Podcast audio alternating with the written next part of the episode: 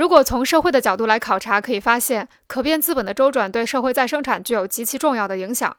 我们仍以资本 A 和资本 B 为例。这两个周转期间不变的可变资本对社会再生产的影响既有相同之处，又有不同之处。资本 A 和资本 B 每周预付的可变资本量相同，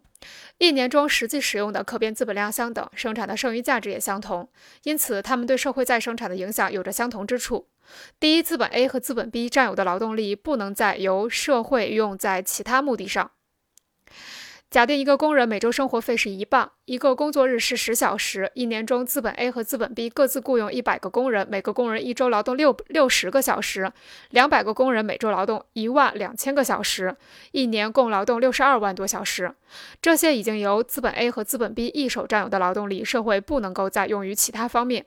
第二，资本 A 和资本 B 各自雇佣的一百个工人，每人每年都得到工资五千镑，两百个工人共一百万镑。并且从社会取走相当于这笔金额的生活资料。第三，资本 A 和资本 B 的工人在两个场合都是每周得到报酬，并且每周从社会取走生活资料。为此，他们在两个场合也都是每周将货币投入流通。但是，资本 A 和资本 B 的周转期间不同，所以对社会再生产的影响也有着很大区别。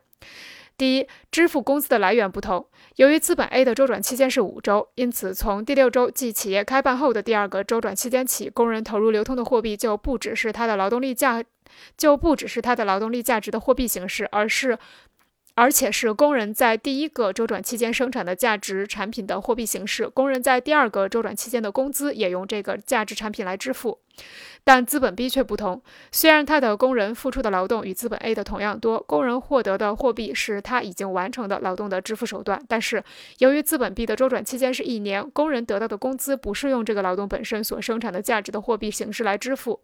因为在一年时间内，工人生产的价值产品还未转化为货货币形式。只有到第二年，工人的工资才能用他们在前一年生产的已经转化为货币的产品价值来支付。所以，资本家必须首先预付一定的可变资本作为工人的工资。因此，由于资本的周转期间不同，在劳动剥削程度相等时，为了保障生产过程不中断，必须预付的货币资本量也非常不相同。第二，提供产品的情况不同。资本 B 的工人和资本 A 的工人一样，都要用他们的货币工资来支付他们所购买的生活资料的费用。比如，工人不仅从市场上买走小麦，而且也用一个货币形式的等价物来补偿小麦。但与资本 A 不同的是，资本 B 的工人用来支付生活资料的货币不是他在这一年内生产的价值产品的货币形式，因为他生产的产品要在第二年才能转化为货币形式。因此，他虽然为购买生活资料支付了货币，但却没有为社会提供任何可以用货币购买的商品。但资本 A 的工人在购买生活资料后，为社会提供了商品。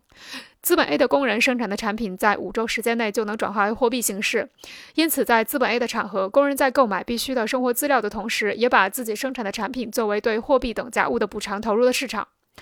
第三，产品的供给情况不同。劳动时间短、资本周转快的企业，比如煤炭生产、服装业等，由于资本在一年中周转次数较多，因此它本身所使用的流动资本要素可以由它生产的产品来供给。而那些劳动时间长、资本周转慢的企业，特别是一年内无法完成资本周转的企业，由于他们在一年之内不能为社会提供任何产品，因而也就无法用自己的产品来满足自身的需求。